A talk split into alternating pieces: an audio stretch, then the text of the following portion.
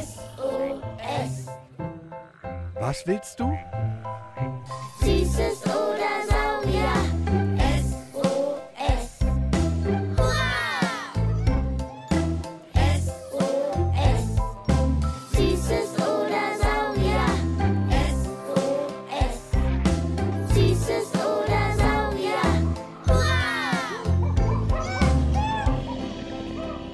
Ein Podcast über alles, was krabbelt, Stampft blubbert. und fliegt. Wir haben Süßes. Und wir haben Saurier, Heute mit haarigen Affen Steinzeitmenschen in Höhlen.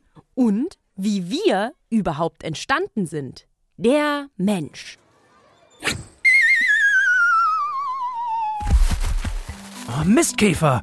Jetzt habe ich die Frisbee in den Baum gefeuert. Upsi. Oh, na toll. Selbst mit Bäumchen rüttel dich und schüttel dich, wirft die Frisbee über mich, kommt sie nicht runter. Der Spruch funktioniert nur bei Frau Holle. Die Frisbee hat sich richtig doll verkantet. Äh, schau mal, ich glaube, ich kann da hochklettern und sie runterangeln. Pass bloß auf. Mach ich. Bin doch Kletterprofi. In der Boulderhalle beim Klettern lernst du fürs Leben, Sparky. Und so hoch ist das hier nicht. Stell dich aber gern mal hin, falls ich abrutsche, dass du mich halten kannst. Mach ich. Check, hab sie! Wow, Jule, wie schnell du da hochgeklettert bist. Wie ein kleines Kletteräffchen. Das kannst du bestimmt so gut, weil deine Vorfahren Affen waren. Ich als Schwein könnte niemals einen Baum hochklettern mit meinen vier Stelzen. Hm, ganz so richtig ist das, glaube ich, nicht, dass wir Menschen von Affen abstammen. Hm, das wird gern so gesagt, aber ich glaube, 100% richtig ist das nicht. Der sechsjährige Alexander fragt sich das, glaube ich, auch. Wie haben sich die Affen und Menschen entwickelt? Boah, nee. Guck mal, was für ein Zufall. Da drüben unter dem Kirschbaum sitzt Parima vom Museum für Naturkunde Berlin. Auf einer Decke, da, in der Sonne. Uh, meinst du, wir können uns dazusetzen? Klaro, also wir fragen einfach und gucken, was sie sagt. Was für ein schöner Zufall mit euch. Und dann noch die Sonne obendrauf. Los, welche Fragen gibt's? Ich frage mich, warum es Menschen gibt. Menschen gibt es aus dem gleichen Grund, wie es einen Spatz, ein Eichhörnchen, einen Delfin und einen Käfer gibt, wegen der Evolution. Evolution bedeutet, dass sich aus einfachen Lebewesen ganz viele verschiedene andere Lebewesen entwickelt haben. Ach, da ist sie wieder, die Evolution. Die ganz, ganz, ganz, ganz, ganz langsame, über eine lange Zeit dauernde Entwicklung von Lebewesen und Pflanzen und wie sie sich verändern über die Zeit. Und Teil der Evolution ist doch auch, dass sich Lebewesen so entwickeln, dass sie gut überleben können und deshalb zum Beispiel unterschiedliche Dinge gut können. Diese Lebewesen haben unterschiedliche Fähigkeiten. Zum Beispiel kann ein Spatz besonders gut fliegen, ein Eichhörnchen klettern und der Mensch kann zum Beispiel sehr gut Werkzeuge bauen. Emil und alle Kids da draußen mit den Kopfhörern oder vom Radio, die Evolution, also die Entwicklung des Menschen, hat im Übrigen vor fünf bis sieben Millionen Jahren begonnen. Also lange, lange, lange, lange ist das her. Aber auch die Dinosaurier waren da schon noch viel länger, länger, länger ausgestorben. Der moderne Mensch entwickelte sich im Übrigen vor 300.000 Jahren. Auch schon eine ganze Weile her. Aha. Ist aber nun die Frage, stammt ihr Menschen nun wirklich vom Affen ab? Und wie Alexander, sechs Jahre alt, fragt, Wie haben sich die Affen und Menschen entwickelt? Wir Menschen gehören ja gemeinsam mit den Affen zu den Primaten. Das heißt, wir sind mit den Affen ganz nah verwandt. Wenn man Menschen und Affen miteinander vergleicht, dann sieht man das auch ganz klar. heißt also, ihr seid nur verwandt, so wie die 35. Tante 9. Grades, aber ihr stammt nicht von Affen ab.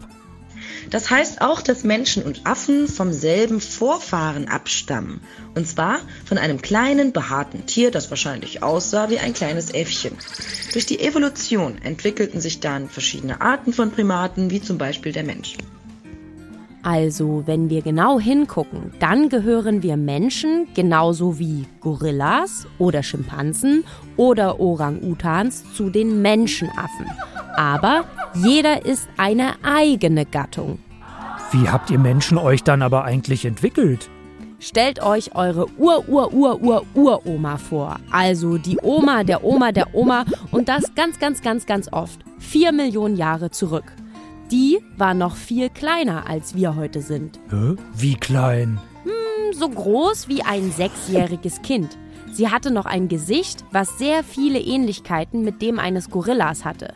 Lief meistens auf vier Beinen und manchmal auf zweien. Hatte andere Zähne als wir heute und noch ganz, ganz viele Haare überall am Körper, weil die noch im Wald gelebt haben und sich so mit dem Fell warm gehalten haben. Das heißt, sie war vielleicht ein Australopithecus. Das bedeutet südlicher Affe. Sie war ein Vormensch. Und ganz, ganz, ganz viele Oma-Generationen später wurde sie schon Stück für Stück größer, hatte kaum noch Fell, konnte aufrecht gehen und galt als Neandertaler, also als Frühmensch. Und nochmal die Uhr weiter nach vorn gedreht, ist die Rede vom Jetztmensch, dem Homo sapiens sapiens, also uns. Puh, das ist ganz schön kompliziert. Absolut. Psst, und ganz ehrlich, selbst die Wissenschaftlerinnen und Wissenschaftler kommen da manchmal durcheinander und streiten sich, wer jetzt Vormensch, Urmensch und Frühmensch und so weiter war. Also merke ich mir einfach, Menschen haben die gleichen Vorfahren wie Affen. Die älteren Vorfahren hießen Australopithecus, der südliche Affe. Und alle Arten danach, die euch Menschen ähnlicher wurden, heißen Homo irgendwas. Genau, Homo habilis, Homo neanderthalensis oder Homo heidelbergensis zum Beispiel. Und der Jetztmensch, wir sind der Homo sapiens sapiens. Der wissende, wissende Mensch, so heißt das übersetzt. Wir haben zum Affen also keinen Stammbaum, sondern eher einen Stammbusch. Und manche verschiedene Menschenformen haben auch zur selben Zeit gelebt. Ich habe eben mal in eine Suchmaschine im Internet Evolution des Menschen eingegeben. Mit den Bildern verstehe ich es jetzt viel besser.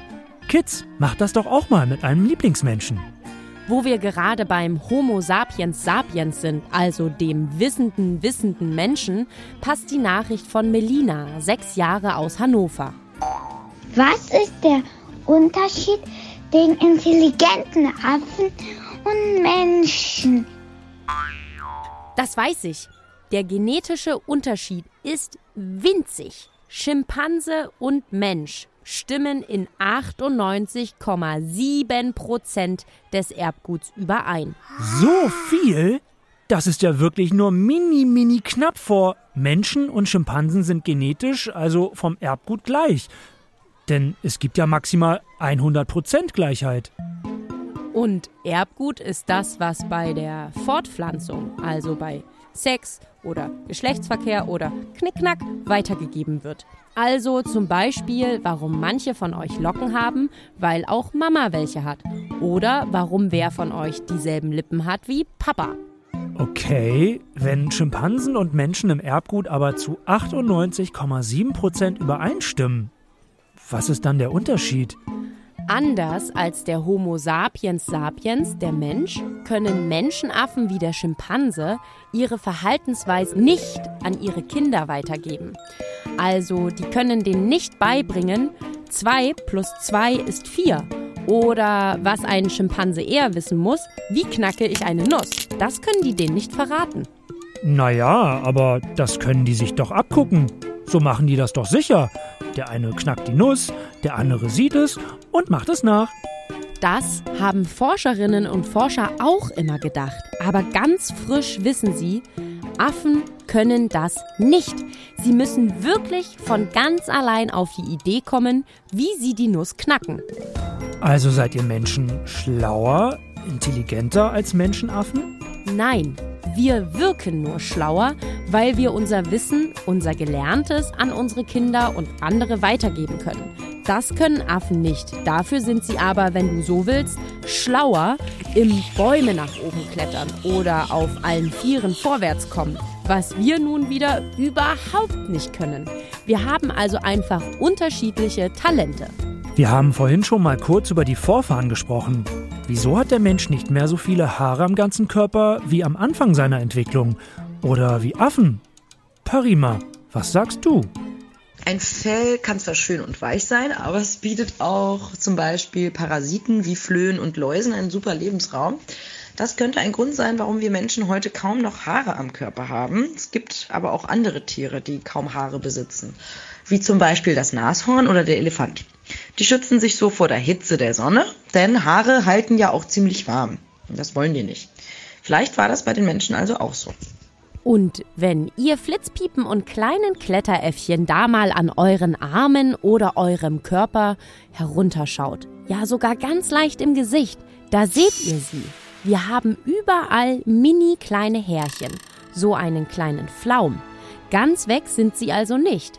Und bei jedem sind sie auch anders. Der eine hat helle, kleine Härchen, der andere dunklere, der eine mehr, der andere weniger. Alles völlig normal. Agnes aus Lüneburg will nochmal zu den Urmenschen zurück. Urmenschen sind alle ausgestorbenen Vorgänger vom heutigen Menschen, die in der Steinzeit gelebt haben. So grob. Ich möchte wissen, aus was Urmenschen entstehen. Die Urmenschen bestanden aus den gleichen Teilen wie wir heutigen Menschen, nämlich aus Knochen, Muskeln, Organen und Gewebe. Ein großer Teil unseres Körpers, also auch dem der Urmenschen, besteht aus Wasser. Deswegen ist es auch so wichtig, immer genug Wasser zu trinken. Ein Erwachsener besteht zu ungefähr 70 Prozent aus Wasser. Ein Baby sogar bis zu 85 Prozent. Also sogar mehr. Maxim hat in seinem Kopf auch noch eine Frage zu den Urmenschen gefunden. Haben Steinzeitmenschen Höhlen gehabt, wo sie drin gelebt haben? Man hat ja schon viele Malereien von Menschen in Höhlen entdeckt. Deswegen dachte man lange, dass Steinzeitmenschen in Höhlen gelebt haben. Daher nennt man sie ja zum Beispiel auch oft Höhlenmenschen. In Höhlen ist es aber ganz schön kalt und auch dunkel. Also ich würde da nicht drin leben wollen. Deswegen äh, haben die Steinzeitmenschen wahrscheinlich eher in kleinen Hütten oder Zelten aus Holz, Mammutknochen und Fellen gelebt. Die haben sie selber gebaut und da war es bestimmt gemütlicher. Wow! Also stimmt es gar nicht, dass sie Höhlenmenschen waren, sondern die haben die Höhlen vielleicht so genutzt wie wir heute. Zum Unterstellen und zum Graffiti malen. Oder sie haben die Höhlen wie Tagebücher benutzt und da Dinge aufgekritzelt. Oder einfach ihre Geschichte. Jetzt kommen wir zwar schon zur letzten Frage, aber zu einer aus unserem Lieblingsthema: Pipi Kaka. Liebste Grüße gehen an Olivia, sechs Jahre, nach München. Wie sind die Steinzeitmenschen aufs Klo gegangen? Eine Kloschüssel und Klopapier gab es in der Steinzeit ganz sicher nicht. Die Steinzeitmenschen haben also, wenn sie zu Hause waren, eine Ecke außerhalb ihrer Hütte als Klo genutzt. Vielleicht haben sie sich mit großen Blättern abgeputzt oder haben sich mit Wasser gewaschen. So genau kann man das heute leider nicht mehr sagen. Vielleicht haben sie aber auch im Wald ein Loch gebuddelt, quasi ein steinzeitliches Plumpsklo und dann wieder Erde draufgeschüttet. so könnt ihr auch vermeiden, wenn ihr mal im Wald aufs Klo müsst, dass ihr da Müll hinterlasst. Loch buddeln, reinge... Erde drüber. Ciao, Kakao. Ach, Sparky, du Witzenuss. Los, lasst uns wiederholen. Erstens, Menschen gibt es aus demselben Grund, warum es Frösche, Hunde, Katzen und alle anderen Lebewesen gibt. Wegen der Evolution. Zweitens, Evolution bedeutet, dass aus ganz einfachen Lebewesen vor langer, langer, langer Zeit andere Lebewesen entstanden sind. Drittens, die Evolution, die Entwicklung des Menschen, begann vor fünf bis sieben Millionen Jahren. Viertens, Menschen sind Primaten und gehören wie Schimpansen, Gorillas und Orang-Utans zu den Menschenaffen. Der Mensch ist mit dem Affen verwandt, stammt aber nicht von ihm ab. Fünftens, die ganz alten Menschenvorfahren heißen Australopithecus, der südliche Affe. Und alle Arten danach, die uns Menschen ähnlicher sind, heißen Homo.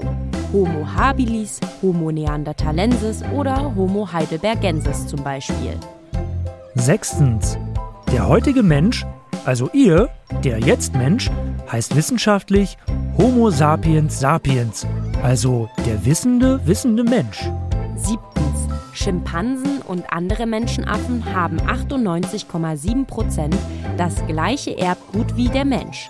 Der große Unterschied ist, dass Menschen ihr Wissen weitergeben können an ihre Kinder. Die anderen Menschenaffen können das nicht. Achtens.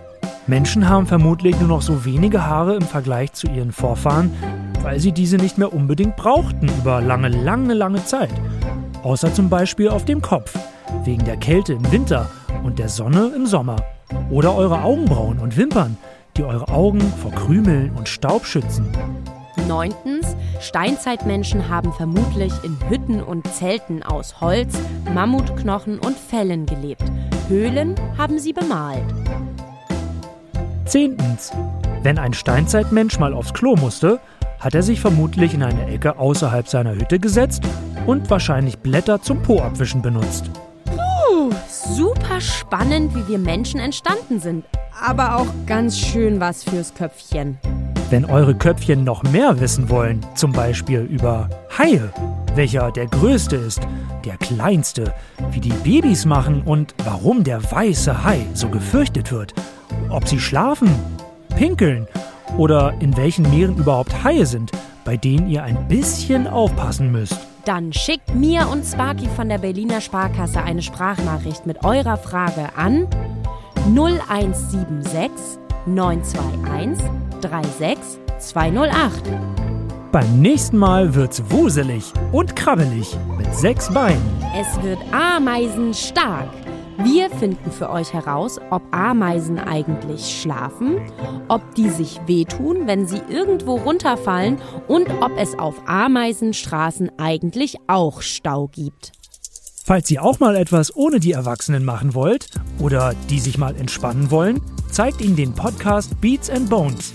Da erklären die Forscherinnen und Forscher vom Museum für Naturkunde Berlin tolle Sachen für Erwachsene.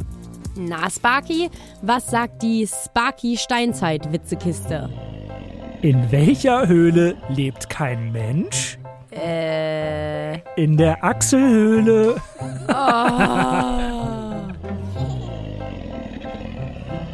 SOS. Was willst du? Süßes Ohr.